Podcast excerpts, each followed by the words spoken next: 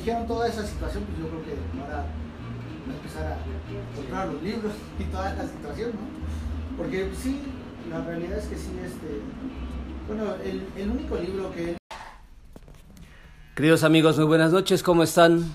Estamos iniciando una nueva conversación en este que es su podcast favorito. Ya tenemos muchos fans, por cierto, hermano mío. Eh, ya los contamos con las manos y con los pies, entonces cada vez tenemos una audiencia mucho mayor. Nos disculpamos profundamente porque hemos estado un poco o un mucho ausentes, eh, pero estamos entonces retomando esta actividad como lo hacemos, como lo hacemos cada ocho días, pero en esta ocasión lo vamos a reiniciar, producto de que tenemos en la mesa a gente muy interesante que por supuesto vamos a presentar en un momento. Mi nombre es Víctor Bermúdez, a mi lado derecho, mi hermano querido Bruno Santiago, ¿cómo estás? Muy buenas noches a todas, a todos. Pues muy contentos de que retomemos el podcast. Sí nos hemos visto bastante eh, pues imposibilitados por alguna situación u otra de, de, estar grabando, pero el día de hoy es una ocasión especial, efectivamente. Grabamos nuevamente desde un lugar mágico, desde donde ya hicimos alguna vez un podcast, Sí, bueno, súper para comenzar la hospitalidad de Mundo Loya, que es un viejo conocido ya de ustedes, con quien también tuvimos la oportunidad de grabar uno de estos programas. Edmundo, buenas noches, muchas gracias por recibirnos. No, pues muchas gracias a ustedes por de nuevo estar aquí, soportándome como siempre, ¿no?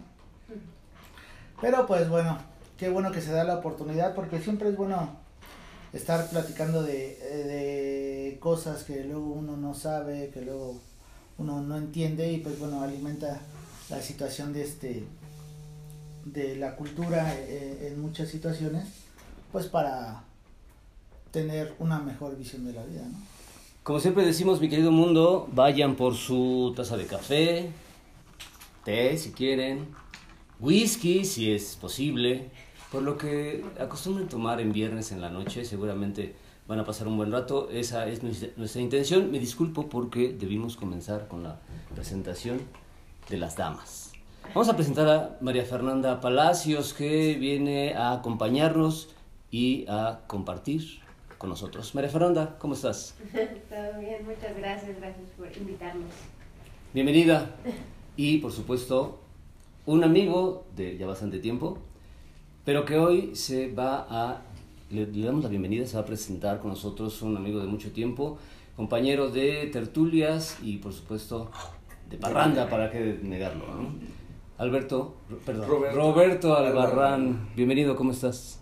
Muchas gracias por la invitación. Pues aquí vamos a pues tratar de desmenuzar algunas cosas, inquietudes que se nos vengan ahorita a la mente rápidamente para gusto del público, eh, de esos temas que de pronto pueden salir en cualquier charla, en cualquier escena, en cualquier Peda. reunión, peda, y eh, espero que sea de su agrado.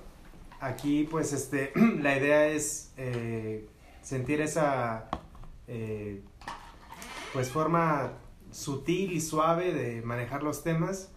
Aquí quizá ninguno es un erudito, pero pues algo hemos aprendido en la vida que nos orilla a atrevernos a dar nuestros, eh, nuestros puntos de vista, nuestras formas de ver las cosas.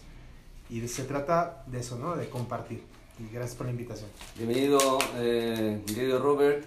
Fíjate que Roberto viene de. viene piseando el aeropuerto, está llegando de una gira Internacional. por, por algunos planetas circundantes. Yo lo vi en su Facebook que andaba, este, corrígeme si estoy mal, pero no sé, andaba en Holanda, Finlandia, Timbuktu, China. A lo mejor no le tiene ninguno, pero yo vi eh, todo por allá, ¿no? Sí, no, no la atinaste ninguna. ¿Dónde andabas, Robert? Platícanos. Bueno, mm, el 9 de septiembre aterrizamos, no, no aterrizamos apenas, pero sí en este mes de septiembre. Eh, el- desde el año pasado me he propuesto un proyecto, un propósito de, de vida, que es de tratar de conocer el mundo. Ahorita que pues soy joven, que mis rodillas me funcionan bien, que mis papás están sanos, Sin raspar muebles, por favor. que, que no tengo hijos y que tengo pues el privilegio y la fortuna de poder este Hacer. eh, hacerlo Y, y ahorita este, estuve viajando a Alemania y a República Checa. Eh, llegamos a Berlín, fui con mi novia, con María Fernanda. Eh, de ahí fuimos a Praga y de ahí subimos a Hannover. Y en Hannover nos estuvo esperando una amiga en, una, en un pueblo, lo equivalente acá como una especie de pueblo mágico, en Hamelin, que es el pueblo ese famoso por el, el cuento de las ratas de Hamelin. Y nos dio un tour por ahí, por eh, lo que es Hildesheim, que es el, el pueblo don, donde nació Oscar Schindler, y otras comunidades donde eh, se acontecían eventos de la cultura alemana como una fiesta medieval, un festival medieval, y bueno, más cosas que, que les estaré contando en el transcurso de la noche. Oye, Pero pa- sí soy aficionado ahorita a, a tratar de, de conocerlo en la medida de lo posible, pues muchos lugares del mundo, eh, con el propósito de eh, llenar esa inquietud que yo tenía desde hace muchos años de pisar lugares que eh, donde acontecieron hechos que a mí me llaman mucho la atención como la Primera Guerra Mundial, la Segunda Guerra Mundial, la Guerra Fría, el comunismo, el nazismo y por eso es que decidimos, este, eh, para mí era la segunda vez que visitaba Alemania y República Checa, para María Fernanda no, para mi novia, pero tuve la fortuna de ir, de visitar lugares que tenía pendiente de Berlín. Y bueno, ya les iré contando en el transcurso de la noche eh, este, sitios in- muy interesantes que no son tan turísticos, pero que, este, que los metí en la, en, en- en la agenda por conocer. Es bueno. todo un guía de turistas, este muchacho.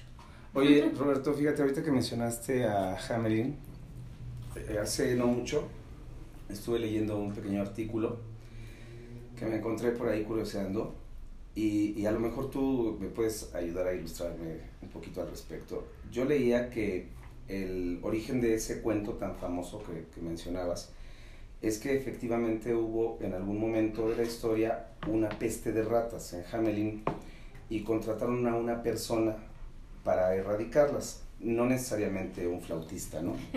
Este, por desgracia para el gremio musical, pero que eh, al final del día lo que hizo fue llevarse a una gran cantidad de niños, secuestrar una gran cantidad de niños de ese poblado para eh, traficar con ellos en algún otro punto. ¿Tú qué datos o, o qué escuchaste por allá de la historia de Hamelin? Bueno, Hamelin eh, es un cuento de los hermanos Grimm Sí. y todo lo que sabemos de las ratas de Hamelin, todo es leyenda. Y como, eh, pues, como el, el cuento se volvió muy famoso y este, muy reproducido, la historia de las ratas de Hamelin, pues las, el pueblo de Hamelin aprovecha esa situación para atrapar al turismo, esa es la realidad. Claro. Eh, cuando uno camina por las calles de Hamelin, hay incluso el caminito, eh, tienen en el suelo un caminito dorado que te lleva al río, que es donde se supone que de, cruzando el río está la cueva donde secuestró a los niños, ¿no? Ok. Pero este, hasta donde la gente de Hamelin me contó y pregunté, todo es leyenda, todo, todo. Un poquito lo que pasa con el puerto de San Blas, Mm. que de pronto eh, a Fedel de Mana se le ocurre hacer una canción por una leyenda Sí. local y explota eh, la fama de la canción a nivel nacional y esto y a nivel internacional y esto hace que se vuelva un sitio muy turístico, reactiva la economía y la gente empieza a decir que sí es neta la historia, Sí, sí, pero sí, cuando ya empiezas a explorar y platicas con, con los aldeanos, pues este te, te dicen, no, no, la verdad es que eso nunca ocurrió. Ya. Wow. Porque ahí cuenta la historia de esta chica que esperando al amor que se había ido a la mar, se vuelve loca y permanece días, semanas, meses, años Sí. en el puerto, esperando, esperando, esperando que alguien que, oh, por supuesto, nunca llegó, y trastoca su mente, se vuelve loca, y de ahí la historia, ¿no? Y siempre ese grupo social, pues, aprovecha la situación, pues, para generar algo. Exacto. Historia, trascendencia, economía, y lo que viene, ¿no? Turismo. Y funciona. Sí, por supuesto funciona. Eh, Recuerda, por ejemplo, en cualquier, porque ha ocurrido en muchas ocasiones, en cualquier estación del metro en donde ven una figurita que se asemeje a algo religioso, le hacen hasta su altar y se llena de dinero, Sí. que seguramente alguien aprovecha, ¿no? O muchos aprovechan, porque el uso de la fe siempre es, es un recurso que genera muchas cosas. Y en ese sentido se Pero me para pocos, preguntar- no para muchos. Ah, bueno, por supuesto. Bueno, Por el supuesto. de la fe y el de la historia, ¿no? Y la política y todo. Tenemos los ejemplos de las religiones que conocemos. ¿Cómo es entonces? Discúlpame que te he interrumpido. No, no, una, sí, una sí. última pregunta. Este, ¿La religión cómo es en Alemania? Bueno, los alemanes mayoritariamente son católicos, eh, pero del catolicismo se, se abrieron brazos del catolicismo como eh, la iglesia protestante eh, y la luterana. Eh, en, en Berlín, por ejemplo, eh, las iglesias más grandes, de hecho la catedral más icónica de todo Berlín está en una zona que se llama la Isla de los Museos, que está muy cerquita de la puerta de Brandenburgo. Y la, la- la iglesia es protestante, no es católica, irónicamente. O sea, a pesar de que ahora la mayoría es católica, eh, es protestante. ¿Y por qué es protestante? Porque cuando Alemania antes, eh, bueno, Alemania es relativamente nueva, antes era Prusia, ¿no? El reino de Prusia. Eh, los, el reino de Prusia, digamos, eh, económicamente dependían de la casa de los Hohenzollern, ¿no? La casa de los Hohenzollern eh, ellos eran luteranos. Y eh, por ahí siempre la oveja negra de la familia era protestante. Y el protestante, el protestante esa, ese integrante de esa familia eh, prosperó y generó este, políticamente, tu- tuvo mucha influencia en, en Berlín. Y eh, por eso es que la catedral más icónica termina siendo protestante, ¿no? Por ejemplo. Pero hay zonas en, en, en Berlín muy interesantes donde hay tanto inclusión por el resto de las eh, religiones que hay una iglesia protestante y enfrente una luterana. De hecho, se, hay una plaza que están una iglesia enfrente de la otra, que se llama Iglesias Gemelas, con el diseño idéntico arquitectónico, impresionante las iglesias. Y hay otra plaza eh, que fundó Federico el Grande, Federico II, eh, que para, para, para demostrar que el reino de Prusia era muy inclusivo, dentro de la plaza que él mandó hacer, que era la plaza cultural de todo el reino de Prusia, que incluía algunos países bálticos, este, Letonia, Pol- o, o Polonia, Alemania, Estonia. Estonia, ahí era la- la- la- el centro cultural de Berlín y en esa plaza, siendo todos protestantes o, o alguna otra porción este, luteranos, hay una iglesia católica, hay una catedral que es católica.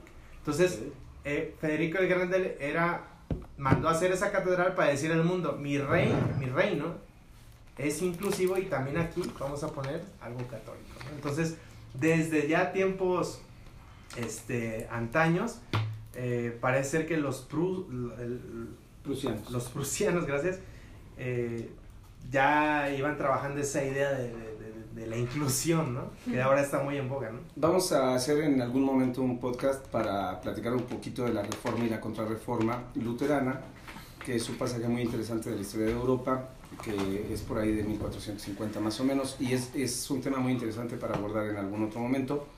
Sin embargo, ahora eh, me gustaría preguntarle a María Fernanda, eh, pues, ¿qué nos, ¿qué nos puede compartir? ¿Qué te traes de este viaje? ¿Cómo te fue? Platícanos ahora tú, pues, ¿qué viste, qué viviste, qué hiciste? ¿Qué me traigo de este viaje que no fue más allá de una experiencia turística? Yo estaba muy acostumbrada a que vas a los lugares y, y buscas lo, lo, pues lo famoso y lo que te dice el guía de turistas que tienes que conocer y ahí vas aprendiendo, pero como que te empapas poco. Y yo lo que aprendí, que es lo que recomiendo ampliamente, que hace mucho Roberto, es que justo previo al viaje investiga. Investiga qué puntos quiere conocer y la causa detrás de eso, que es maravilloso, me parece que creo que es algo que todos deberíamos adoptar. ¿A dónde quieres ir y por qué? O sea, más allá de, de que es famoso, de que la foto, de que está bonito, eh, ¿qué pasó ahí, no? ¿Por qué te mueve? Y creo que fue una experiencia completamente diferente porque los lugares hablan, las vibras, y ya conociendo toda la historia que sucedió, se vive muy diferente, eh, es, es, muy apasionante. Entonces creo que, creo, creo, que es eso, o sea, una invitación a que, a que todos abramos un poco más la mente y más allá de lo instagramable, hablo por mi generación, okay. eh, sea más un, pues que justo te gane esa curiosidad de decir qué pasó aquí, en qué influyó, cómo estamos ahora, ¿no? Porque yo también, mucho de lo que le decía a Roberto es, bueno, pero esto a mí me, me costaba trabajo y yo le decía, Alemania yo para mí no es atractivo porque hay mucho dolor y bueno, lo hemos visto en millones de, de películas, ¿no? Que la verdad lo han hecho, lo, que, lo que comentábamos antes, Sí. eh, lo han hecho más por, por el, pues por el, un poco el amarillismo, de hablar no tanto de qué fue lo que, lo que lo causó, sino qué vende, ¿no? Entonces voy a enseñarte esta historia de este niñito, que lo que sea. Entonces, este, volviendo al punto, creo que sí es importante como empaparse de, de lo que es más allá y eso fue lo que me dejó todo esto. Te, te pregunto dos cosas. Uno, ¿de qué parte de la República Mexicana eres? Y lo segundo, relacionado con eso, ¿cómo te fue con la gastronomía? Platícanos tu experiencia, porque, porque visitar un lugar también es vivir la gastronomía de ese lugar. Platícanos un poquito de eso. ¿De dónde eres? Sí, claro, yo soy aquí de la Ciudad de México, capitalina 100%, eh, y la gastronomía, uff, yo la verdad tenía dudas de que alguna gastronomía fuera mejor que la mexicana. Me gusta mucho la comida de otros lados, pero a la mexicana nadie le ganaba. Y acá, uff. Pero también es porque se hizo la tarea, se investigó antes y buscamos tanto probar lo tradicional como probar qué di- diferente podía ofrecernos. Y justo eso eh, nos ahorró malas experiencias y cada una de las cosas que probamos fue extraordinaria. No hubo una sola cosa que yo dijera, no, no. ¿Cómo que platícanos, danos algunos Pues una de las más divertidas fue el kebab, ¿no? Pero es que él sabe mejor la historia. El, kebab, el, el de la comida árabe. Eh, lo que pasa es que el, el kebab es originalmente es turco. Bueno, es otomano. Eh, el- y se llama doner kebab originalmente, así le pusieron, porque a alguien se le ocurrió que a la carne de ternera de, este, la pusieran en un trompo que girara y se fuera cocinando mientras se girara. Los tacos al pastor. De hecho, doner, doner significa girar, girar y el kebab es la carne. La carne eh, Carne gi- originalmente girada. es blanca ajá, y Sí. eh, cuando, cuando el Imperio Otomano pierde la Primera Guerra Mundial, dentro de ese eje que, de los que pierden, eh, mucha gente de esa región del Imperio Otomano, porque antes no se llamaba Turquía, antes era así, eh, el Imperio Otomano, la región de, de lo que ahora conocemos como Turquía, terminaron eh, migrando hacia Alemania. ¿Pero por qué Alemania? Porque Alemania y los otomanos tenían buena relación comercial. Entonces los más ricos, digamos la gente que tenía esa- eh, ese privilegio de salir a buscar otro lugar donde vivir, terminaron en Berlín, en la capital, y de hecho en Berlín hay, una, hay un barrio turco. Y los, y los turcos, en ese barrio turco, empezaron a decirle a los alemanes, miren, tenemos esto. ¿Qué es esto? El kebab. Entonces, lo más típico, lo más típico de Berlín de comida callejera es el kebab. Y de ese kebab, acá en México, antes de llegar a Berlín, hicimos una revisión de dónde se come el mejor kebab y llegamos al Mustafa Kebab, que es un carro eh, en la calle, este, literal, un carrito en la calle chiquitito y una fila tremenda donde te puedes tardar hasta dos horas. Nosotros por Ok. fortuna nos hicimos una hora Hora y media. y no lo creíamos, o sea, poquito más. Vi- vimos como, de- o sea, delante de nosotros había como unas 10, 12 personas. Dijimos, bueno, pues hizo un carro, la carne ya está lista, ya está todo cortado. Pues no creo que nos tardemos una hora. Como aquí los taqueros, que. Efectivamente, nos tardamos una Les falta hora. esa técnica. hay que Les falta Y barrio. por suerte en Berlín se puede tomar en la calle. O sea, eh, no, no está penalizado el tomar cervecita, Adiós, cervecita en la vía pública. Entonces, en lo que hicimos fila, nos dimos cuenta que al lado del Mustafa Kebab había un mini market. Pedimos dos, cer- dos cervecitas Y en lo que hacíamos fila, pues dos cervecitas, platicando, Se fueron convirtiendo en dos cartones. se nos, Como buen mexicano, ¿no? y se nos hizo más, más llevadero, Ameno, sí, más sí, amena sí. la, la espera. Cuando ya fue nuestro turno, la sorpresa fue que cuando le dimos la mordida al pan pita, que es lo más típico, Sí, el pan claro. pita, adentro con el que va la verdura. dicho El del taco árabe. este, Para que, sí, el, el del taco árabe. Creo que no, Aquí en México. Exacto. ¿no? De verdad, No, yo no, lo- yo no podía creer Una joya. yo no podía creer la experiencia en mi paladar y decía, carajo, o sea, valió cada minuto que hice en fila, cabrón, de verdad. O sea, ahora entiendo por qué los pinches alemanes berlineses hacen una hora de fila. O sea, es que es una experiencia que da... Un orgasmo gustativo. eh. Yo su tengo la- Chente de los tacos del pastor de la esquina.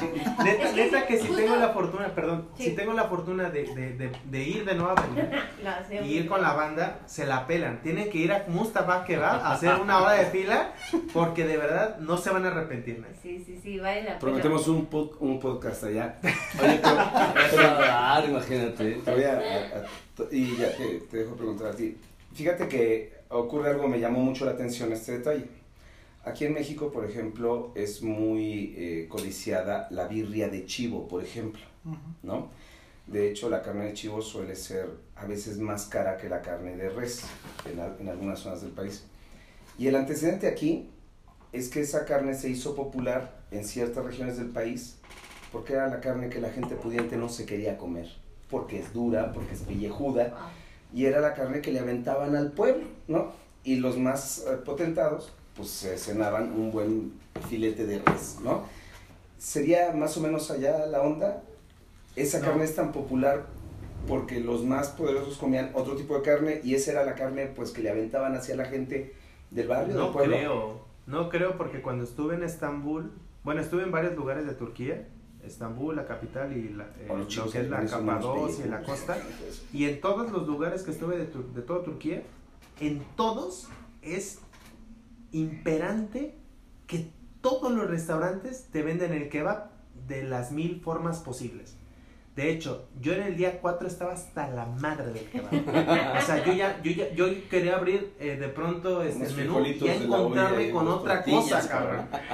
Kebab, kebab, kebab, kebab, kebab, ya, ya, ya. Taco Está- placero y todo. la Ne- onda, ¿no? ne- Neta que es hostigante. Un alimento nacional, digamos. Pero eh, sí. hay kebab gourmet y hay kebab para la Sí, banda claro. y hay kebab para todos. O sea, como en todos lados. sí, sí, sí. Entonces, no que creo que vaya por ahí la cosa, pero De hecho, me parece que interrumpimos a, A María Fernanda, sí. Fernanda No, no, no. mencionar algo al respecto. Si no es así, a, a mí me queda esta parte que siempre me parece a mí muy impresionante y me genera un estado de ánimo bien bonito, ¿no? El conocer a gente que no es mucha, que disfruta, yo no sé si el kebab, a mí la neta no me gusta, pero seguramente si tuviera esa idea de que todo lo que llega a tu boca y lo razonas con todas tus papilas gustativas por el lugar, por el contexto, si quieres, y al último, por el sabor, lo exalzas y lo tienes en una... Y eso no lo tenemos casi nadie. Pero a- aquellas personas que lo tienen, así prueben lo que tú quieras. El cigarro que te estás poniendo en, en- en la boca en este momento, lo vas a disfrutar y lo vas a presumir de tal manera. Yo creo que es así en todos los casos, ¿no? Porque al final del día es la birria de chivo, o el kebab, o los tacos placeros, o el... Las tortas ahogadas, los Sí, panes. ¿Sabes cómo me sabía a mí los tacos que me costaban, no sé, 3 por 10 pesos afuera de la facultad? Porque el contexto era, pues es lo que te Claro. toca comer y no, no traes para más, ¿no? Eran una delicia. Sí. Yo creo que esa parte cuando la encuentras, cuando la tienes y cuando la mantienes, es una chulada. Y, y me vino a la mente eso precisamente porque a mí me encanta esa idea de, y, y lo aplaudo y me parece estupendo, la idea de conocer el mundo. A mis estudiantes de, de la licenciatura les digo, abran sus ojos, quítense, Sí. ¿cómo se llaman estas ondas que traen los caballos? No sé. Los antifaces de caballo Esas leche. ondas, ¿no? Ese- Si te la quitas y tienes perspectiva, te das cuenta, y eso lo hablamos hace rato, por cierto, te das cuenta entonces que la felicidad no es algo que se va a alcanzar, es algo que tienes en ese instante. Sí. Y el problema es que no te das cuenta que ahí está. Es tan enorme llegar a un lugar nuevo y conocerlo y entenderlo y saborearlo y disfrutarlo. Y al final la suma de todo esto que dije, vivirlo, que igual podemos ir ahorita aquí a la, ¿dónde te gusta, no? A la tienda de la esquina y disfrutar en el Cállate, entendido de los hambre, aromas, los sabores, Comí como a las Los olores. Hay, no. Sí. hay un delicioso paquetaxo gourmet que puedes estar en cualquier momento.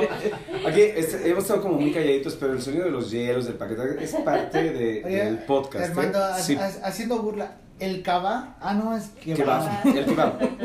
No, es que yo me acordé del grupo musical. Aquí está to- todo su esplendor. Pues, si tienes hambre, Ah, fíjate que yo he escuchado, eh, tengo amigos que han viajado y toda la onda, pero nunca había escuchado esta situación de investigar y ver. ¿no? ver eh, el hilito, ¿no? De dónde empieza el pinche hilito y va, y va saliendo. Y creo que eso es algo chido porque, pues bueno, uno nunca se imagina, ¿no? Por ejemplo, este, todos dicen, no, pues aquí donde nació fútbol, el fútbol, ¿no? Pues dicen, se en Pachuca, ¿no? Pero nadie se imagina. Pero no, dices, Pachuca, pues no mames, está bien grande, ¿no? Y, y ya cuando te vas a Real del Monte y que dices, no mames, aquí llegaron los pinches ingleses. Es, son situaciones, ¿no? Que te abren un poquito más la mente y la verdad es que te lo aplaudo bastante porque no todas las personas se encargan de eso, ¿no? Eh, de, de realmente tener un, una situación cultural de aprendizaje eh, en las situaciones de que si voy a viajar no es la situación de que viaje, sino la situación de por qué pasaron las cosas, de dónde vienen las cosas, son ciertas las cosas, este pasaron, fueron mitos y, todo eso y, y la verdad es que te lo, te lo aplaudo bastante, ¿no? Porque pues bueno, me has dejado una, una situación de enseñanza, ¿no? Porque yo no viajo, me dan miedo los aviones, la neta. Este, me cuesta mucho trabajo, no duermo en tres días para subirme en un avión, con así sea un viaje de una hora.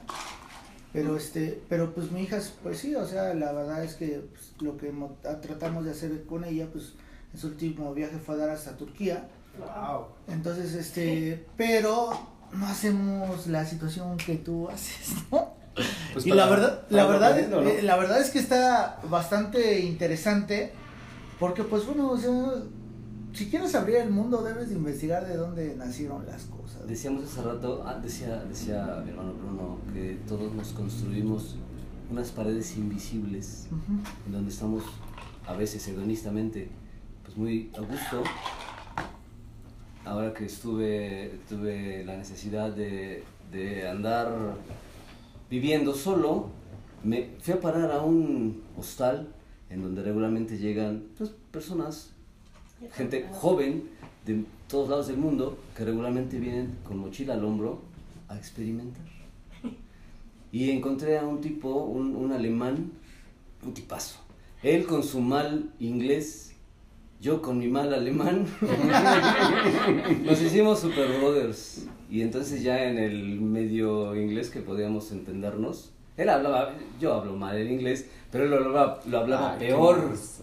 Entonces ahí Habla andábamos. muy bien inglés, Vicky. Y me decía después de algún momento, oye Vic, este, empezamos a hablar de esta onda, ¿no? De que hay que disfrutar donde estés. Porque en realidad dormíamos en una litera, ¿no? Y él como de 1,90 y algo, le tocaba arriba y en verdad se le veían los pies como salían de, la cama. ¿Qué onda con él?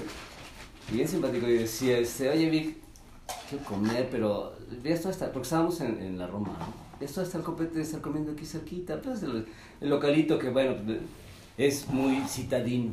Y se lo llevó a Ecatepec, cabrón. No, no, no tanto, no, no, yo no, no, no. ¿Quieres vivir experiencias fuertes? Sí, no, pero no. Sí, bien No, cómico, no, ¿no? no. Bueno, en realidad él sí quería vivir esa experiencia, ¿no? Él quería en realidad vivir la adrenalina que sientes cuando traes tus 20 pesos para toda la semana y si te los roban, ¿qué haces, no? Y le dije, no, espérate, espérate. Despacio. No te equivoques en realidad, no quieres ¿Qué decir crees? mencionando esa situación, tengo un amigo Fernando, si algún día escuchas Fernando, eres tú Fernando, el de Los Ángeles. Te quiero mucho, la verdad, siempre cuando viene a la Ciudad de México, no- la- los que nos buscas es a nosotros y con el que convives con nosotros y acá, ¿no? Pero siempre Fernando tiene esa situación de, mm, llévame a Tepito. Llévame a Catepec, ¿no? Llévame al hoyo, a Iztapalapa. Hombre. o sea, Yo no voy, güey. Mi O sea- barrio de nacimiento, por cierto, sí. O sea, y te quedas bueno porque quieres experimentar una situación que ni nosotros queremos experimentar, ¿no? Pero ¿por qué se da la situación de que ese tipo de gente que viene eh, mochila al hombro, porque pues Fernando siempre, bueno, no viene mochila al hombro, ¿no? Pero sí este se hospeda en Garibaldi, ¿no? Donde sales y dices, no mames, hay que ver Sí. primero quién va a salir y todo el pedo, porque le gusta, la verdad es que le gusta, pero tiene esa situación de que quiere vivir esa pinche adrenalina, ¿no? De las situaciones que pues uno dice, no mames, estamos aquí en el Fíjate que hace peligro". muchos años yo me fui mochila al hombre Europa también. Y yo creo que es como una enseñanza familiar esto, ¿no? Porque recién desembarcadito en el aeropuerto de Barcelona, pues yo ya traía un chingo de hambre. Y entonces, este, me acuerdo que, que le dije a alguien, dime dónde puedo comer, pero no los restaurantes a donde van los turistas. Dime dónde comes tú cuando te quieres empedar con tus amigos, en qué cantinas se empedan y comen bien rica la botana. Que para mi tristeza, pues no había cantinas de ese, de ese corte en Barcelona, una ciudad pues, muy clasista aparte, ¿no? Y, este, y, y bueno, pues quizá es esa expectativa la que llevas, eh, empaparte de la cultura pues más auténtica del lugar que No, tú estás sí. visitando Exacto. más allá de estar en la zona turística. Vas a Cuba y, y, pues la zona turística de Cuba es una, pero si tú te metes a, a vivir Cuba, entonces empiezas a entender cómo funciona la vida en Cuba para la gente y a lo mejor eh, esa es la expectativa que, con la que muchos viajamos, traerte esa parte, ¿no? Y saber que estuviste ahí conviviendo con toda la banda en las condiciones que viven de manera La mayoría. cotidiana, ¿no? ¿No? Y, bueno, adelante. Entender la realidad del lugar en donde te encuentras creo que es la base de todo. Porque si vas solamente a la zona turística, en verdad es lo mismo estar en Cancún, en Timbuktu, Justo. en Turquía, turísticamente hablando es lo mismo. Porque el dinero, pues obviamente predomina, vas a Qatar y, y, bueno, es otra cosa, ¿no? Eh, no sé si ustedes han estado, hayan estado en Qatar, No. pero eh, eh, seguramente es No, pero un estilo vamos. de vida completamente impresionante, pero no es el estilo de vida de la gente común y corriente. al final del día queremos vivir esta perspectiva, no nada más el engaño que vemos, porque para eso podemos prender la televisión y ver, no sé, Sí, ¿no? claro. cualquier cosa. Un viaje virtual. Claro, sí, ¿no?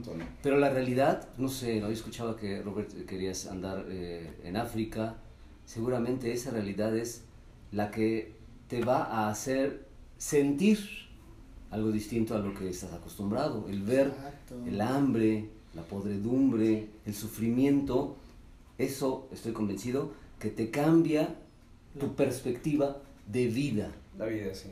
te cambia la claro. vida completamente, entonces la ves de otra manera.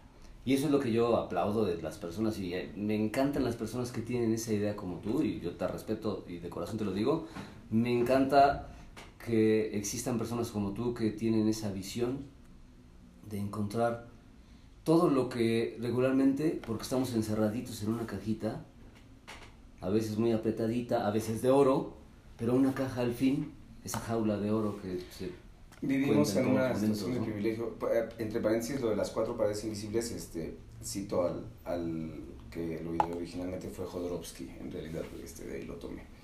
Pero este, es cierto, nosotros tenemos la fortuna de haber nacido en la Ciudad de México, es una zona de privilegio. Sí. si tú, y lo platicábamos también hace rato, tomas tu mochila y sin ningún plan empiezas a recorrer Centro y Sudamérica, te vas a encontrar con lo mismo que se encontró el Che Guevara, cabrón. Sí. Y al final del día te va a despertar la misma sensibilidad, ver cómo los derechos humanos son pisoteados constantemente, cómo hay mujeres violadas, niños secuestrados para traficar con sus órganos, eh, gente asesinada, como los pinches policías, lejos de ser guardianes del orden público, son unos delincuentes. Y, y esa es la realidad de la mayor parte del mundo, ¿no? Nosotros aquí en la ciudad nos quejamos de ciertos abusos, pero, pero no, es, no es tan así. Pero me gustaría seguir escuchando a Roberto. Roberto, ¿qué, qué más nos platicas? Cuéntanos. Ah, yo, yo voy a interrumpir rápido porque sí. quisiera que, que va, está a punto de vivir una experiencia que justo engloba lo que están diciendo eh, en África. Y si quisiera que les cuente porque Por favor. es justo lo que estamos hablando, la gente que va a conocer, con la que va a convivir, estoy segura que le va a cambiar la vida. A mí lo poco que me ha hablado de eso me la ha cambiado y ni siquiera he experimentado nada, entonces sí es bueno que comparta la causa. Pues Bueno. para empezar, ¿por qué África, no? Yo creo. Sí, e- es, es curioso porque eh, conforme te vas acercando a las cosas buenas no te das cuenta en qué punto te van a, a llevar a algo inhóspito. Y eso me ocurrió a mí. Eh, yo ahorita tengo 34, 33 años, a punto de cumplir 34. Eh, yo conocí la música de la trova cuando entré a la universidad. Y la música de la trova me fue acercando a temas que desconocía. Y bueno, ya pasaron 10, 11, 12 años. Y el haber, el haber no, el, no haber quitado el dedo del renglón eh, me acercó al pueblo saharaui. Eh, hace tres años, tres años y medio aproximadamente, conocí de qué se trata esto de la causa saharaui. Y no es más que pues lo que padecen muchos pueblos, como por ejemplo el pueblo palestino, solo que el pueblo saharaui no tiene tantos reflectores y no los ha, y no los ha tenido desde 1975 y resulta que al noroeste de África, eh, pegado a la costa del Atlántico, existe un país que se llama el Sáhara Occidental y que en, justo en ese año fue invadido por el reino de Marruecos, por el rey eh, Mohamed VI y ilícita- ilícitamente ese rey eh, dijo que ese territorio era de él, cuando jamás se ha comprobado que Marruecos tenga antecedentes históricos de ser propietarios de ese territorio. Ahora, una vez que Marruecos invade, pues no lo hace de forma pacífica, obviamente. Eh, en 1975, en la capital hubo, una, eh, hubo un bombardeo con bombas napal, este, fósforo blanco, y la población de la capital tuvo que huir forzadamente y el único territorio del- por frontera que les quedaba por seguridad fue la, el el- la, el- la pequeña frontera que les quedaba con Argelia. Ahí se asentaron justo en el corazón del desierto del, del Sáhara y desde ese, desde, desde ese terreno tan árido, donde no crecen nada más que piedras, eh, los saharauis han sabido resistir y han sabido darle cara al invasor, que es el reino de Marruecos, y, y es la es eh, pues es la fecha en la que l- ellos la mitad de su población está en, en calidad de refugiados están en campamentos de refugiados en, en la región de Tinduf Argelia y están en el más desierto de los desiertos y subsisten a través de la ayuda humani- humanitaria internacional desde ese año, desde 1975. Eh, y bueno, es una historia larguísima, incluso me atrevo a decir que hasta un, un podcast ent- entero para este tema. Ya Pero les, les, solo les, les quiero compartir que quienes lo esté escuchando sepa que eh, los saharauis siguen esperando que la comunidad internacional les haga justicia y les haga voz y sepan que están queriendo retornar al- al- a la tierra que les, que les fue robada. Eh, ahora ellos pues están ahí, eh, siempre recibiendo gente de todas partes del mundo y se me presentó la oportunidad para por fin llegar, después de tres años y medio de estar involucrado con la causa, y estaré viajando, estaré- espero estar llegando a los campamentos el 20-21 de noviembre. Eh, llevo mi estetoscopio, llevo medicamentos, llevo pues lo que yo, lo único que sé hacer, que es esta atención médica. Estaré ahí 10 días. Eh, no pretendo, no están mis planes pues, pues, cambiar la situación política internacional, pero es, voy por eh, solidaridad, voy por conocer su cultura, voy para este ayudar a sumarme a, a ese pequeño, a ese grano de arena dentro de ese gran desierto en el que vive y, eh, y traerme esa experiencia a México para seguir difundiendo eh, la causa saharaui. Eh, para que se den una idea, Israel, el pueblo de Israel que atormenta al pueblo palestino, acá es el pueblo marroquí atormentando al pueblo saharaui. Cuando nosotros este, escuchamos de muros, siempre que escuchamos de muros divisorios, siempre tenemos este, en la mente el muro de Berlín, ¿no? Pero existe otro muro que no ha sido derribado y que es, es 20 eh, veces más largo que el muro de Berlín y es el muro que divide el Sáhara Occidental. De norte a sur divide el Sáhara porque eh, los marroquíes en, en, la década de los 70 entraron en guerra con los saharauis y los saharauis al tener el conocimiento del territorio iban ganándole, eh, eh, iban ganando la guerra contra los marroquíes, pero, pero los marroquíes se les hizo muy fácil construir un muro para eh, contenerlos. contenerlos. Entonces el muro está patrullado 24 horas militarmente. El muro es un muro así como tal, levantado, de concreto. Y aparte hay minas antipersona que impide impide que la población que quedó del lado este, que es el lado más árido, regrese o retorne a las ciudades de donde uh, originariamente son, que es la capital y las ciudades más importantes. La capital es el, el Ayun. Entonces, es el lugar más minado de todo el planeta. Hay, hay cerca de 1.200.000 minas antipersona. Que desde el año 90 eh, un grupo de gente valiente a, poco a poco ha tratado de desminar la zona, pero este pues se pueden imaginar todos los riesgos que conlleva eso. El tema es larguísimo, el tema es larguísimo, es, es eh, desafortunadamente eh, doloso saber que 49 años los saharauis siguen esperando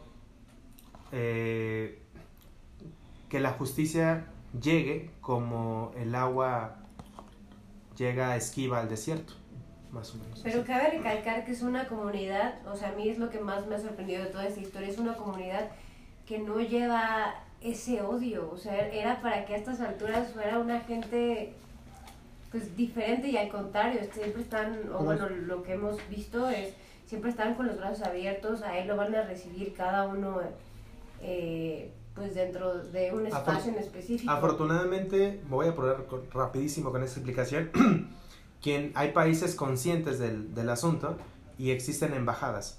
La embajada en México existe desde el 93 y a través de la embajada en México hay forma de contactar, hay forma de interesarse por el tema y es, son ellos los que eh, hacen posible que los mexicanos lleguemos hasta los campamentos. Obviamente los refugiados saharauis reciben la, la mayor parte de la ayuda es de, de España, de Italia y de, de, Portugal y de Francia, pero este, desde acá, desde Occidente, lo, lo, lo, difícil que es cruzar el Atlántico, pues impide que nos sumemos, pero ahora que tengo esta oportunidad, pues este, para el 4 o 5 de diciembre que vuelvo, pues ya les estaré contando la experiencia. y estaremos, es que el discurso y la retórica que, traes, que traen es tan impresionante como interesante, ¿no? de esa misma magnitud y está bien padre. Pocas veces nos detenemos a pensar, a entender y más allá, a comprender la trascendencia de, de ser un ser humano no nada más se trata de como regularmente lo hacemos, vamos a reunirnos, brindamos el pretexto ideal para hablar y tratar de trascender, pero es más trascendente cuando en realidad lo haces. Exacto. Y luchas por eso, y lo tienes en la cabeza, eso es completamente impresionante. Has dejado un granito de arena en este No, impresionante, por supuesto, y, y seguramente repetiremos esta actividad. Hoy el tiempo se nos va terminando. rápido se va Sola- pero en modo podcast. Solamente puedo, pues no, no, por puedo favor, decir eh, una situación este rápido, este hermano, tenemos muy buenas armas mexicanas, el taconazo para las pinches minas. Llévate tacones de zapato, ya sabes, aquí los mexicanos siempre nos pintamos bueno para todo eso. Unas canicas. No, pero te agradezco en serio, en serio, en serio, nunca había escuchado este tema, pero te lo prometo que a partir de mañana, esté como esté, me voy a poner. Creo que esa es la parte súper importante, ¿no? Que En serio, eh, impregnes verdad. en la banda que esté a tu alrededor No, no, sí. esa idea que tienes.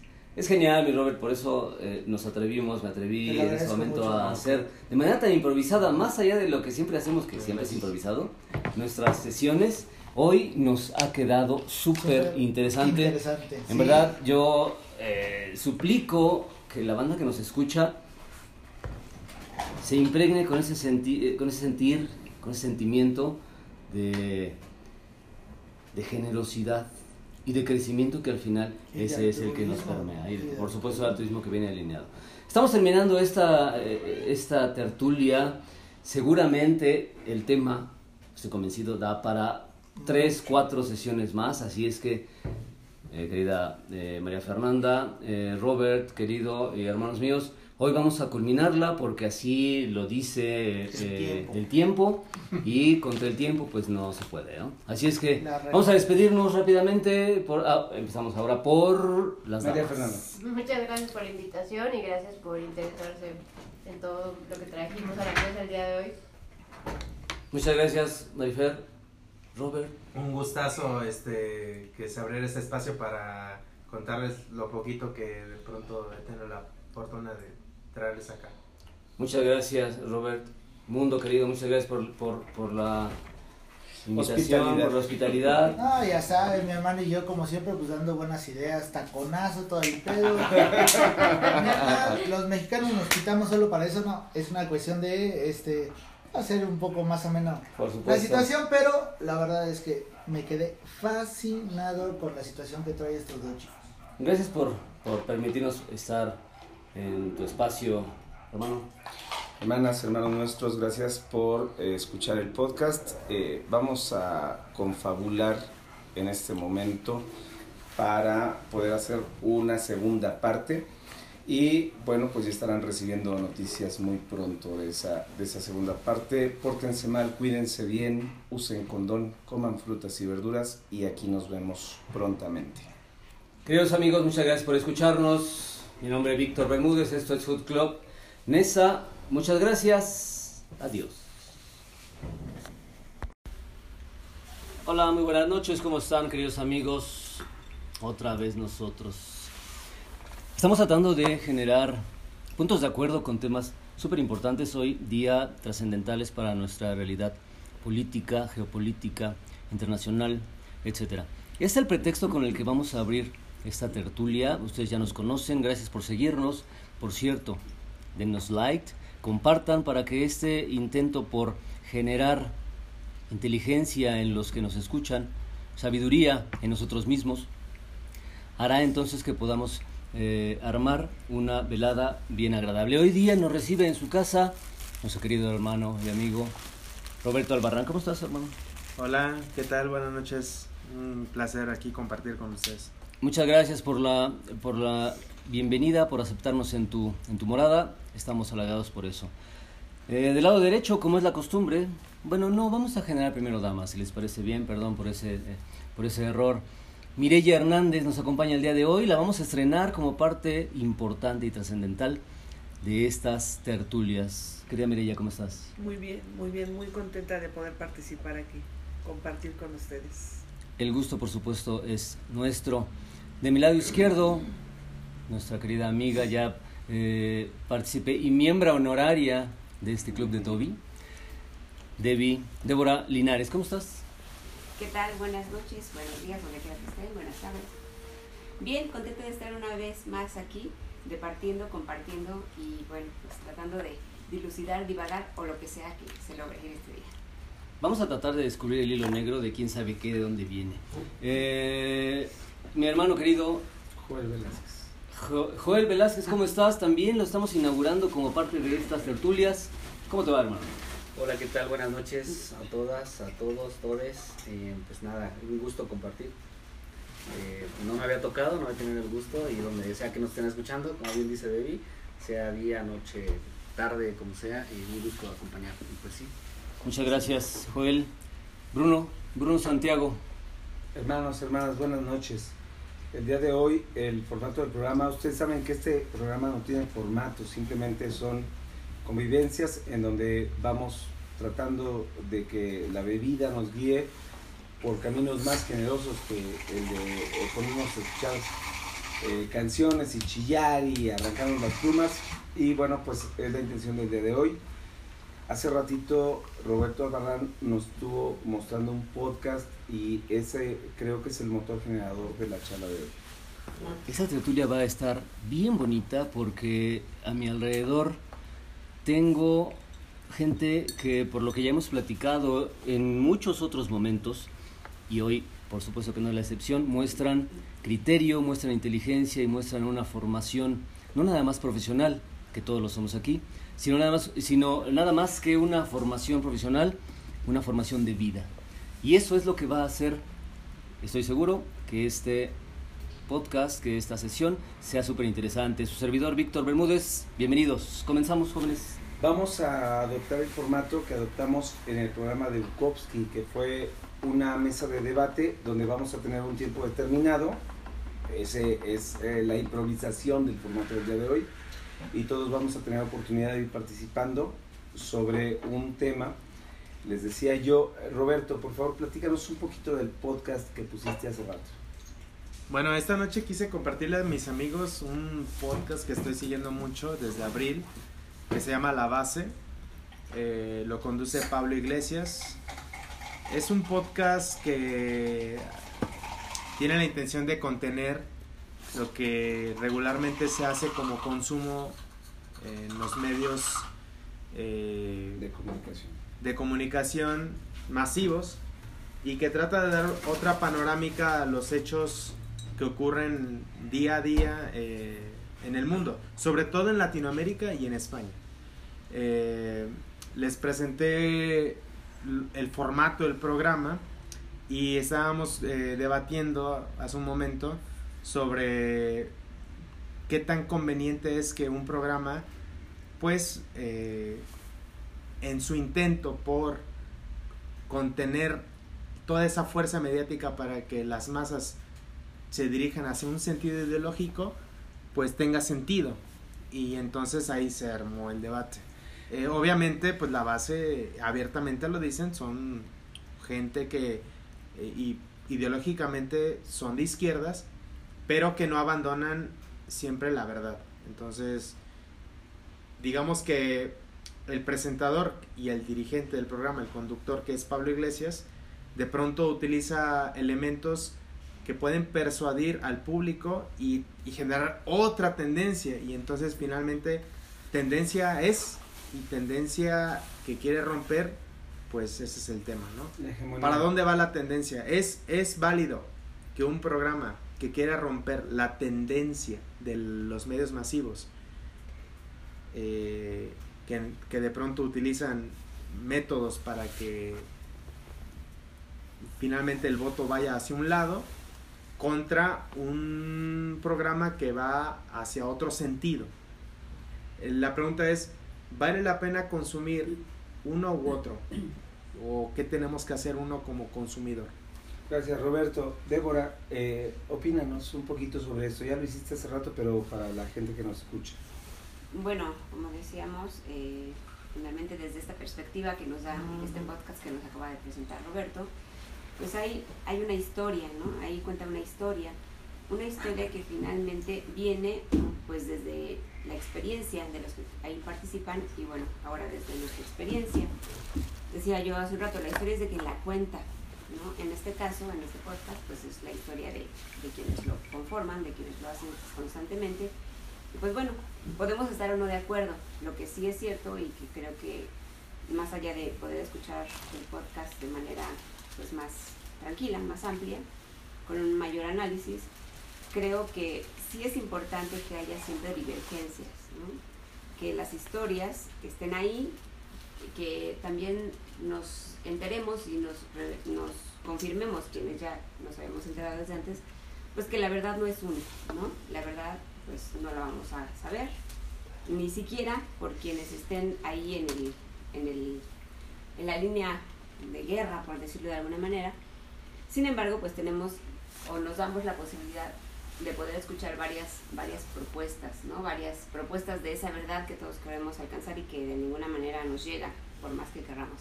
Entonces, en ese sentido, creo que, que es una oportunidad más que tenemos para conocer acerca de lo que está sucediendo en el mundo, de lo que está sucediendo pues, en la- Latinoamérica, en, en Ucrania, la guerra con Rusia, etcétera, y que nos da la oportunidad también pues para, para contrastar lo que de alguna manera consumimos de manera cotidiana, ¿no? Sea cual sea la forma en la que nos, nos eh, de alguna manera nos informemos, pues nos da esa oportunidad de tener varias, varias perspectivas y hacer un, le decían hace rato, una especie de metaanálisis sobre lo que sabemos ya de, de- de corriente y lo que nos llega de nuevo y entonces poder conjugarlo y hacer nuestra propia experiencia.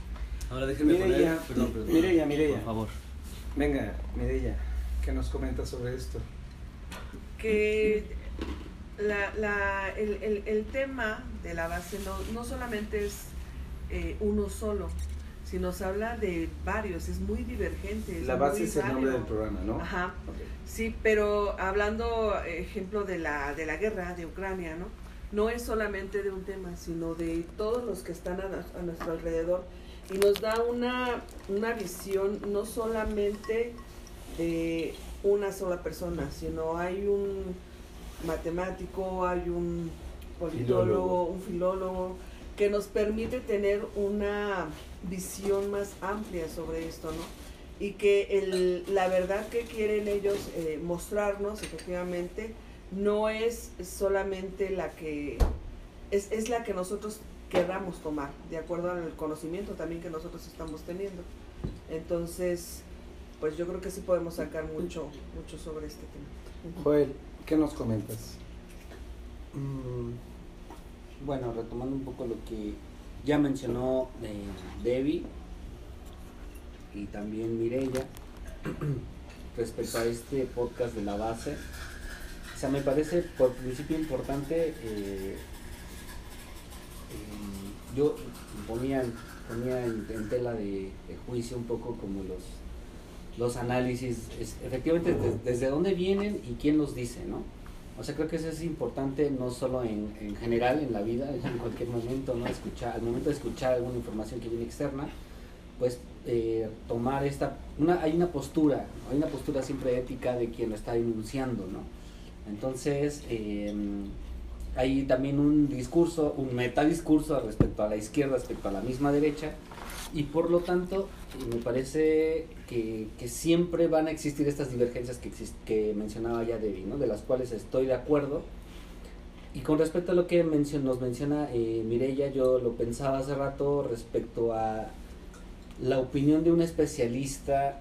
Sí es importante, pero también no caigamos desde una perspectiva, de, de hecho es más bien mi formación, o de formación, como le llamamos algunos, este, pues tanto sociológica y de investigador como el día de hoy lo estoy haciendo, respecto a eh, qué discurso es el que viene ahí, ¿no? O sea, detrás qué ideas vienen, teóricamente también qué ideas vienen y que la teoría no lo es todo tampoco.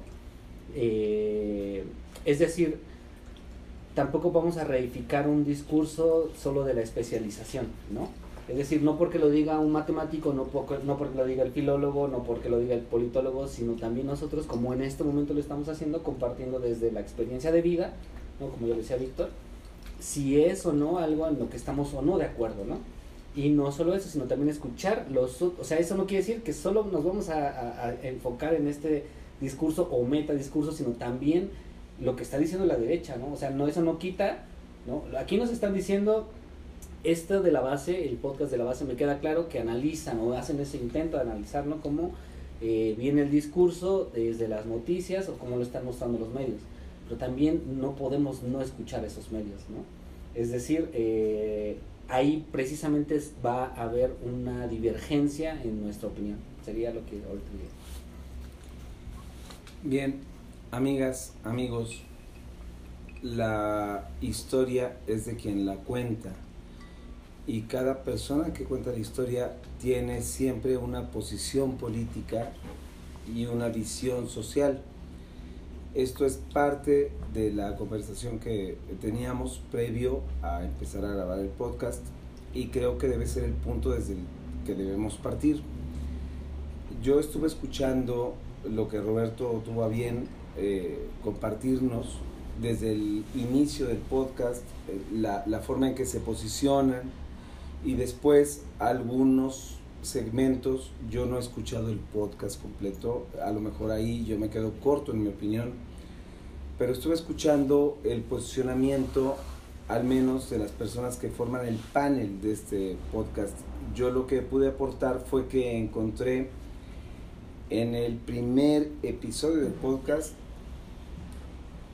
una petición de principio, que es una de las formas de debate filosófico, lógico, contradictorias. Es decir, que las personas que están haciendo el podcast están lanzando su mensaje desde una posición muy concreta y que, como en todo intento de comunicación, intentan jalar la opinión pública hacia esa posición. Después de haber escuchado el, el, el, inicio del podcast que nos compartió Roberto, estuvimos escuchando otros fragmentos con los cuales yo estuve de acuerdo en algunas partes y en otras no. Y de ahí eh, me quiero poner como contraparte, pueden hacer el debate. Sin embargo, Víctor Bermúdez, que es comunicólogo profesional, también nos compartió cosas importantes y ahora le cedo la palabra para que él nos comparta. Fíjense que escuchando eh, lo que cada uno tiene y, y acaba de decir me parece súper interesante. Pero a mí me gusta siempre ser quien rompe la temática para ponerla muy puntual. Y me quedo o regreso a una frase, espero poder repetirla. Me esforcé todos estos minutos. 13 minutos que llevamos 14 minutos. para retenerla. Es muy complicado para mí porque mi memoria a corto plazo es pésima, ¿no? Pero eh, Roberto dijo algo genial y que, y que creo que es súper trascendental puntualizar. Dijo, es importante, es pregunta, es importante tratar de encontrar el por qué es importante escuchar diferentes voces sin que nos podamos mediatizar. Esa es la primera pregunta. Pero yo quiero brincarla más allá. ¿Podemos modificar nuestra estructura? ¿Podemos rehacernos como, como seres humanos para generar una nueva forma de mediatización, si es que eso fuera, o ya no tener que estar supeditados a la mediatización de una estructura que ya está completamente hecha. Mi punto eh, muy álgido es, yo que soy eh, partícipe de, medios de comunicación, eh, doy clases en, en, muchas universidades y me he dado cuenta al final del día que el estar enseñando y, e intentando siempre decirle a las, a, a, los, a las nuevas generaciones, fíjate cómo el medio de comunicación te está manipulando, te está persuadiendo, te está convenciendo para acá, para la izquierda, para la derecha, para el centro, para abajo, para arriba. ¿Por qué no vamos a una pregunta más trascendental? Es la que repito para puntualizar y con eso finalizo mi, mi participación. ¿Podemos entender nuestra realidad desde una perspectiva que no esté alineada a nuestros propios intereses, no individuales, sino de la colectividad? Roberto. Bueno, yo creo que la base responde a, a, esa pregunta que haces, porque la base no tiene ningún, ninguna intención más, más que la de comunicar lo que muy pocos comunican, que es la verdad desde lo que pues nadie dice. Es decir, ¿cuándo has escuchado en los medios de comunicación masivos, eh, radio y televisión, que en Ucrania ocurrió una, una matanza que se considera crimen de Estado y que se supone que la gente que dirige el programa y todos el, el panel son de izquierdas, lo denuncian y que le dan espacio y dignidad a la vida de esa gente que murió. No hay, no, o sea, es, es rarísimo que encuentres un espacio comunicativo donde toquen temas que no van de la derecha o la izquierda. Si bien ellos son de izquierda, pero ellos se ocupan un programa entero para decir que en Bucha hubo, hubo crimen de guerra y que los culpables son los rusos. Y que la única forma de darse cuenta que son los rusos es la gente que vio, que fotografió y que se fue a meter al lodo, es decir, a entrevistar a la gente y decir, sí, los que mataron a mis familiares son los rusos. O sea, este programa no se trata de, de ser pro-ruso ni pro-occidente. Este programa se trata de ser pro-verdad. Ok. Pero dentro de la pro-verdad tienen tintes de izquierda que incomoda o que te hacen pensar que la única intención de ellos es virar la opinión pública o ideológica política hacia la izquierda. Pero ellos no tienen tan...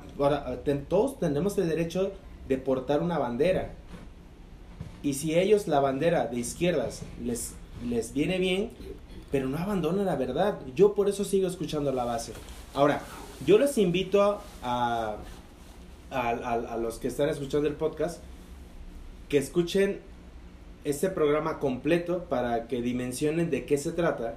Porque, bueno, aquí a mis amigos pues les mostré tintes de lo que se trata. Pedacito. Pero este, definitivamente, cuando van desmenuzando el programa, te queda claro que no tienen la más mínima intención más que acercarnos a lo que po- pobremente, en forma de recursos, hay para informarnos de cosas muy poco conocidas. Estoy completamente de acuerdo con lo que dices, mi querido Roberto, pero preguntaste hace rato, eh, ¿cuándo hemos visto un medio de comunicación en donde se diga esto? ¿Cierto? Muy pocas veces, pero es que esa no es la función de un medio de comunicación masiva. Débora.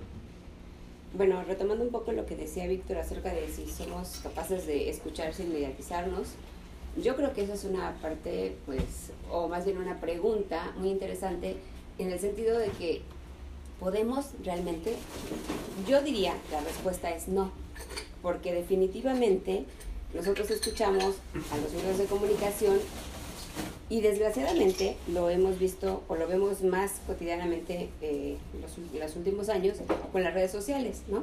Si tú ves tu perfil de Facebook, quien quiera que lo quiera ver, pues va a haber cosas que le interesan, pero eso no quiere decir que sea todo lo que hay. Entonces, en ese sentido, ya estamos mediatizados, ¿no? Ya estamos de alguna manera eh, inclinados a escuchar cierta ideología.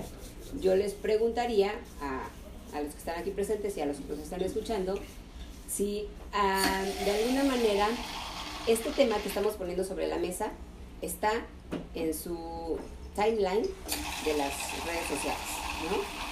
Yo creo, ah, para algunos seguramente sí, pero para algunos otros será algo completamente desconocido Ajeno. y eso tiene que ver con nuestra propia subjetividad, con de dónde estamos tomando esa información. Entonces, también lo que dice Roberto es muy valioso. El programa nos trae datos, nos trae historias, nos trae análisis desde un punto de vista que a lo mejor no escuchamos de manera masiva. Ese, ese ya es un gran logro, pero el siguiente gran logro que yo creo que puede llegar a tener este programa o, o programas de esta naturaleza es la posibilidad de hacer que la gente tenga datos, datos duros. Si nosotros escuchamos el programa y escuchamos estadísticas, solamente las estadísticas, más allá de la postura de izquierda que tiene el programa, seguramente nos vamos a, tener la posibilidad de poder hacer un análisis de acuerdo a nuestra propia realidad. Entonces creo que sí es muy valioso en ese sentido, ese tipo de programas, porque de alguna manera nos acerca datos nuevos que como bien decían por ahí Roberto, no se escuchan en cualquier medio de comunicación y eso nos enriquece, enriquece nuestra percepción, enriquece nuestra historia y por supuesto enriquece el punto de vista y la postura política o la postura social o los, incluso las acciones que lleguemos a tener eh, en, en nuestro medio inmediato o más allá, ¿no? según, según nuestro papel en la sociedad. Entonces creo que eso es sí muy valioso. Sí, bueno, efectivamente eso es algo que a mí particularmente me ha llamado mucho la atención, que me permite tener una información que en su verdad en su verdad me atrae. Y pregunto, no sé cómo se maneje este, este, este, este medio, pero pregunto al auditorio si ellos conocen o conocen ustedes algún otro programa que tenga este, este, este Formato. formato, ¿no? Si lo conocen, bueno, pues de alguna manera sería importantísimo que lo que nos lo dieran a conocer para que pudiéramos nosotros darnos esa oportunidad y tener un y, y tener una, una visión, eh, un universo más amplio, una visión más amplia y poder eh, conocerlos, ¿no? Eh, eh, ellos son españoles, pero a lo mejor nosotros no sabemos que exista algo así en México, ¿no? O en algún otro país o en otra parte del continente. Y eso sería increíble que pudiéramos tener, tener esa información. Joel, sí, escucho lo que nos comenta Mire Debbie. Yo tengo más bien ahí una, una, observación y, regreso al punto que mencionaba al inicio, ¿no? Es decir, existe también actualmente un discurso respecto a la ciencia, desde la ciencia, ¿no? Es decir, si escuchamos que lo dice como los comerciales, ¿no? No, pues, pues vas a adelgazar porque lo dice el doctor no sé quién, el doctor no sé cuál, ¿no? Entonces, también en estos discursos, ¿no? Desde los medios de comunicación, con una posición que eso me parece éticamente, yo diría, eh, a diferencia de lo que dice Bruno, es verdad, hay una inclinación, una tendencia a que te pongas aquí, pero me parece correcto desde ellos decirlo, porque entonces también te están diciendo, yo lo digo desde aquí, ¿no? Y sabe uno desde dónde lo está diciendo, y si uno se adhiere o se adscribe a ese discurso. Un Pero también- responsable del consumo. Exactamente, ¿no? O sea, se- te hace responsable de lo que estás diciendo y como les decía, esto en cualquier ámbito, ¿no? Yo hablo desde la academia y desde la academia es así, ¿no? Entonces es, es eh, se está diciendo desde, desde esta posición aquí y de esta forma.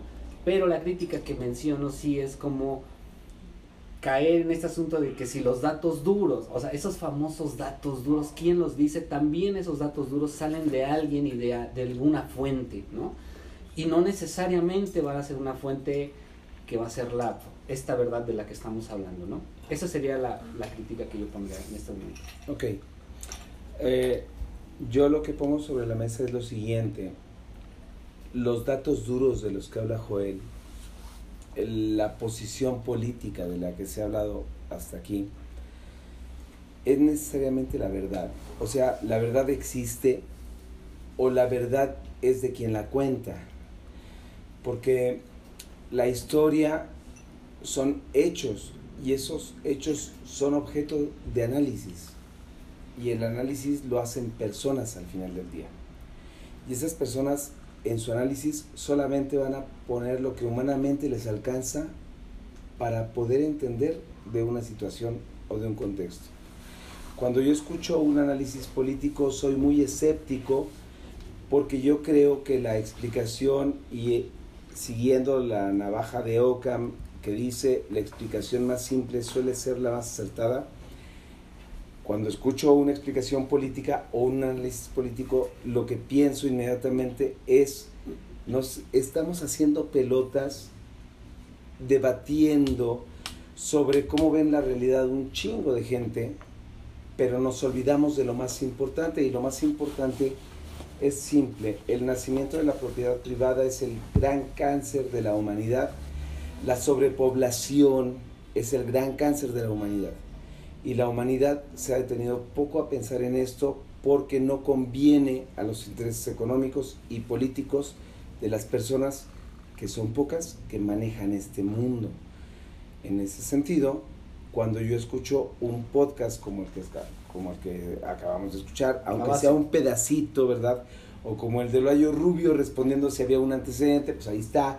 Y hay otros, y, y hay mucha gente que ha puesto siempre el dedo sobre la llaga y los podemos mencionar como grandes escritores, podemos mencionar a Maquiavelo, podemos mencionar a un chingo de gente que ha sido contracultural en el sentido de no alinearse al discurso político, económico, social de la época, sino cuestionarlo e intentar ir un poco más allá, no en el sentido de tratar de poner una verdad, porque también aquí se mencionó la palabra verdad, y yo creo que la verdad no existe, la verdad es individual, cada persona situamos nuestro éxito, nuestra verdad, nuestra felicidad en un punto diferente. Eso hace tan complejo el mundo y hace tan complejas las relaciones humanas que le da origen a los sistemas políticos, a las sociedades, a los gustos artísticos y a un chingo de cosas que no me da tiempo para mencionar. Y entonces, cuando nosotros nos detenemos a pensar en este punto y escuchamos un podcast como este que estamos escuchando, siempre tendríamos que cuestionarnos, y ahí apelo, que ya también se mencionó, sin haberlo dicho, a la duda agustiniana, a la duda de San Anselmo, y a todos los filósofos del oscurantismo mal llamado de la Edad Media, si realmente esa es la verdad, porque la verdad desde mi punto de vista no existe, lo único que existe son la manera en que nosotros absorbemos lo que está alrededor, lo digerimos y lo lanzamos. Y a eso se adhiere la gente o no se adhiere la gente. Hay gente que tiene el talento para hablar, tiene la elocuencia, el don de la elocuencia y adhiere un chingo de gente. Pero valdría la pena preguntarnos si eso realmente es la verdad. Víctor. El cáncer de, de la sociedad no es, desde mi muy humilde punto de vista, en la propiedad privada y el inicio de esta. El cáncer del hombre es el hombre. Desde que el hombre entonces tiene eh, uso de su proceso cognitivo, genera entonces toda una estructura de egolatría que le permea el necesitar, el tener, el Dale, querer, dale, el poseer, Es y eso entonces provoca que pelee, que discuta y nos vamos un poquito menos violentos, que dialogue cuando es lo mejor posible Por lo que cree. en lo que cree. Ahora, ¿qué es en lo que cree? Ahí está el punto importante. ¿Qué es en lo que cree? Tenemos 126 millones de verdades en México. Tenemos 67 millones de verdades en España. Tenemos la cantidad de verdades que te gustan en el mundo, que cada una va a ser producto del contexto de cada individuo. Por lo tanto, cada verdad va a estar tan sesgada, tan mediatizada, tan tergiversada por el contexto de cada persona. Y cada persona entonces, dependiendo la cantidad de información que tenga, la va a convertir o En una verdad. mentira o en una verdad. De acuerdo a su poder también. Y no se les olvide que una mentira repetida muchas veces termina por convertirse en una verdad siempre y cuando existan otras personas que no tengan criterio como para generar su propia verdad. Roberto. Roberto. Yo creo que hay un poder de so- eh, sobredimensionado, Tráetelos, mire, tráetelos acá. un, un poder que, Es parte del podcast. que ya está Eh, fuera de control. Es la peda. Y, y un, un poder que está fuera de control para darnos a la sociedad la forma de entender el mundo. Y ese poder sobremedido de lo y que ya sabe de su poder ha abusado de nosotros. Cuando existen estos espacios de gente valiente que va en contra de lo que supone el, el, el- el poder desmedido, que jamás el público en general va a poder entender que la, que la sociedad está manipulada, yo considero a esa gente valiente. E incluso hay en la, en- en la línea del tiempo gente que ha perdido la vida por regalarnos el beneficio de la verdad bueno, no, ya porque el tema de la verdad, esa palabra ya estorba aquí. Eh, más bien, ha perdido la vida por darnos el conocimiento natismo. de cómo han ocurrido realmente las cosas. O de lo que piensa. Desde su No, no, no, no, no, no, no, no, no. Aquí hay un juego real en la sociedad donde está impuesto lo que, lo que debemos de consumir eh, eh, en, en- en- en- en- en el sentido de lo mediático, de lo que la sociedad, cómo se debe de mover. Y este, es, este pequeño ejemplo de del podcast de la base es un ejercicio de un intento de que hay forma alterna para tratar de ver cómo nos juegan esos que creen tener poder sobre nosotros y enterarnos de cómo se burlan de nosotros. Porque si, consum por- porque si ven el programa entero, se, va- se van a dar cuenta que se han burlado de nosotros todo el tiempo. Y nada más ellos, ese es su, su trabajo, de que nosotros hagamos el ejercicio, si queremos, de a través de la información que nos dan, si queremos darnos cuenta de cómo han jugado con nosotros. Eso es parte de la base del programa. Ok, Débora. Bueno, yo aquí retomaría un poco siguiendo el discurso de Roberto y bueno, contraponiéndome a él, por supuesto, eh, en el sentido de eh, tenemos casi casi la obligación de dejar de situarnos en la postura de la víctima. Creo que en parte ese podcast de la base y, y estas tertulias que tenemos recurrentemente, se graben o no, ¿no? nos dan esa posibilidad. O sea, si nosotros nos quedamos con esta parte de es lo que nos dicen que debemos consumir, es lo que nos dicen que debemos de creer y de pensar y entonces de repente hay alguien que viene y nos expone algo completamente diferente, aunque sea lo menos o tenga menos poder mediático, pues está bien, qué bueno, qué bueno que exista. Sin embargo, y esto es una invitación a todos los que nos escuchan y a los que estamos aquí, por supuesto, para dejar de, de ser eso, de ser las víctimas de lo que hacen que creamos, de creamos de creer, no de crear, sino de creer, de lo que hacen, eh, de lo que nos escupen y nosotros consumimos de manera incondicional, ¿no? Yo creo que parte de, de, esta, de estas tertulias que tenemos, pues es precisamente eso, es parte del objetivo, es que tengamos, que los invitemos y tengamos esta capacidad de poder decir, a ver, me están diciendo que hay una realidad de determinada manera. Nosotros tenemos la libertad de poder desmenuzar y poder ir un poco más allá.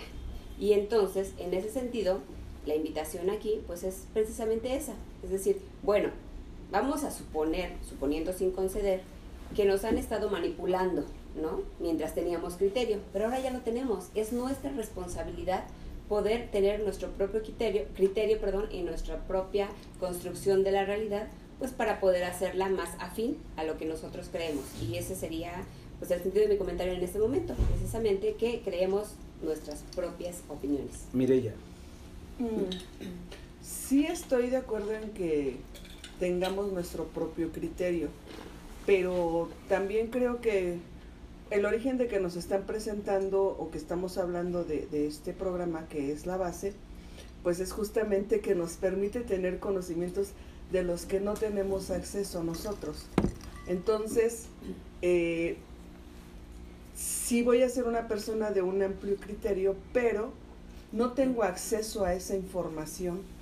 Y entonces sí tengo que confiar en que estas, eh, eh, este, este equipo de personas de la base me están informando porque creo en ellos, porque creo que no es solamente una, un, un solo episodio, pues el que hemos visto, son varios y me ha permitido ver que lo que nos están informando no es lo mismo que lo que nos dicen todos los medios, ¿sí? Porque se basan en otros y nos ponen hechos reales, hechos reales que estamos hablando de la realidad, que la realidad es como la estamos viendo, como la estamos viviendo, pero no estamos ahí, ¿no? No estamos en esos lugares, entonces esa realidad pues no la vamos a poder tener nosotros, no la vamos a poder palpar, la están palpando ellos por nosotros y no la están bajando. Y es una gente en la que en nosotros estamos creyendo porque eso es lo que nos han estado mostrando. Gracias. Joel. Mm, Bueno, estoy de acuerdo en lo que menciona este Debbie respecto a tener un, un criterio, ¿no? Principalmente de, desde dónde viene, quién lo enuncia, quién lo dice, creo que ya he mencionado eso. Pero en este caso, eh, yo también, igual que Bruno mencionaba hace rato, no he escuchado más del podcast.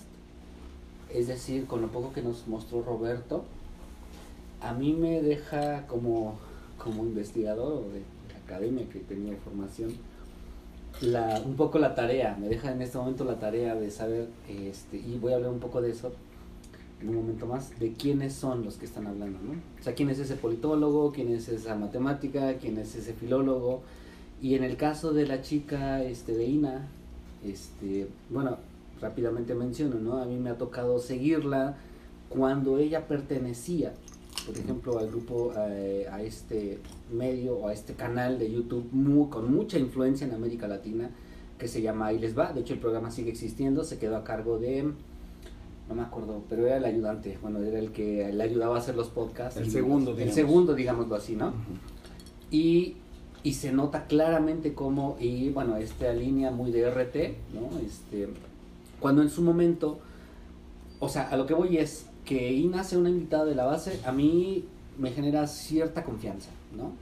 Cierta confianza desde un punto crítico, ¿no? Es decir, no me, no, no me quedo con el discurso desde de, de que lo que digan, como, Es la neta. como lo decía. Roberto, o sea, la verdad, por supuesto que no, pero sí me parece que desde dónde viene, quien lo está anunciando sí lo conozco, sí conozco que fue una persona que criticó en su momento la línea del discurso de RT, que por ejemplo venía en este caso específicamente de rusa, ¿no? Con una influencia importante y fuerte en el discurso y la crítica en América Latina, este, que estaba muy a favor de los gobiernos de izquierda, criticando mucho el neoliberalismo, criticando otras cosas de, en general de Occidente, pero que cuando esta chica, Ina, se, se deslinda desde una posición eh, como, como, como, informa, como informadora, no tanto como periodista, más bien como informadora, como éticamente dice, no estoy de acuerdo en la línea que nos están dando en RT, Y yo sé que RT tiene, o sea, yo sé que ahí les va este, este otro podcast o canal de YouTube, si lo quieren,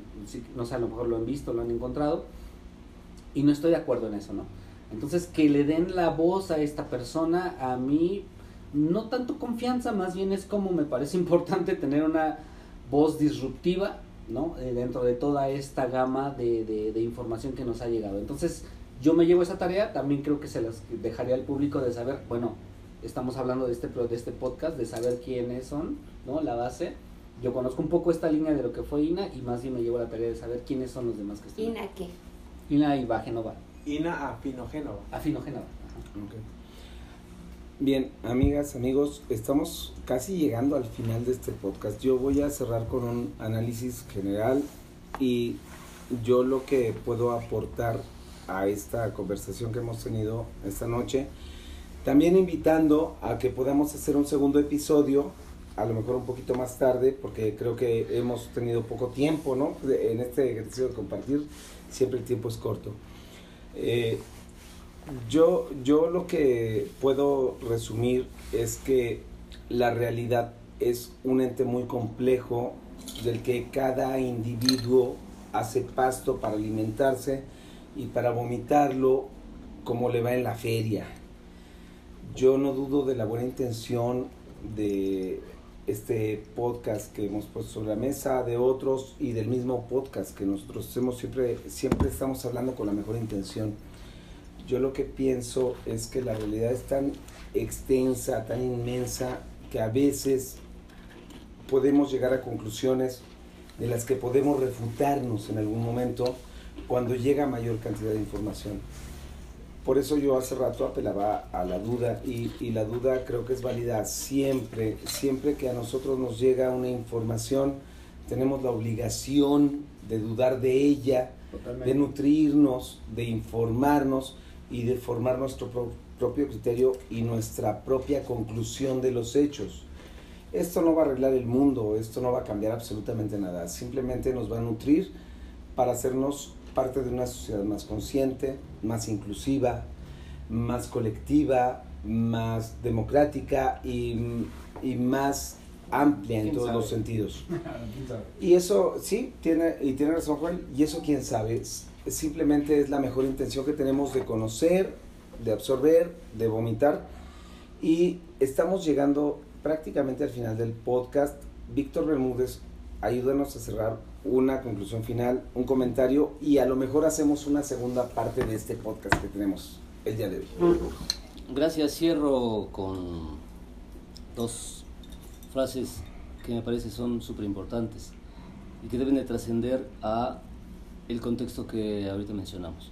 El conocimiento definitivamente es poder y creo que entre más información que forme un conocimiento que esté alineado con nuestro criterio, va a generar entonces unas o nuevas formas de pensamiento, en algunos más, en algunos menos, en algunas traspasará entonces el tiempo porque generará nuevas teorías.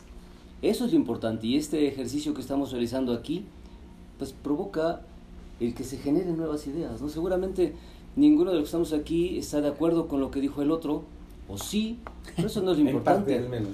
Lo importante es que existe gente pensante, personas inteligentes que, por poner un simple ejemplo muy sencillo, y, y aquí voy a, a- a- a citar a nuestro anfitrión del día de hoy, se le ocurrió decir, bueno, es que yo les quiero compartir lo que sea.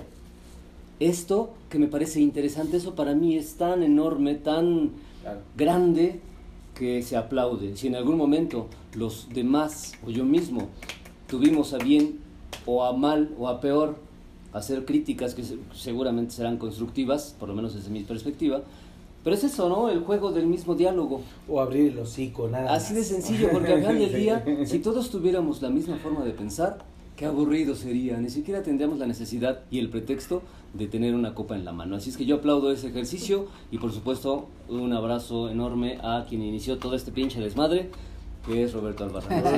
Como gracias. siempre. Un aplauso para Roberto que nos abrió su casa. Muchas gracias. Dicho lo anterior, vamos a despedir este podcast, eh, eh, pues invitándolos a que nos sigan en las redes sociales, a que nos soporten, Ya, seguramente va a ser más llevadera la, la- la tertulia, si tienen en la mano un trago de buen whisky o lo que ustedes quieran beber, así es que... ¿Confirmas la segunda parte del podcast? Vamos a generar un, un- un segundo, una segunda parte de este podcast. Tal vez con A lo multa. mejor con otro tema, Con multa. quizá con el mismo, yo no sé. El chiste es que ustedes nos acompañen y se sientan como nosotros tan atraídos a generar ideas, como es necesario, como debería ser obligado para todos los que vivimos en este trinche planeta que llamamos Tierra. Así es que, pues muchas gracias. Adiós, amigas, Bye. amigos. Adiós. Buenas noches. Gracias. Todos despídanse, por favor. Buenas noches, buenos días, buenos, buenas tardes. Hot Hot Club Nesa, su servidor Víctor Bermúdez. Adiós.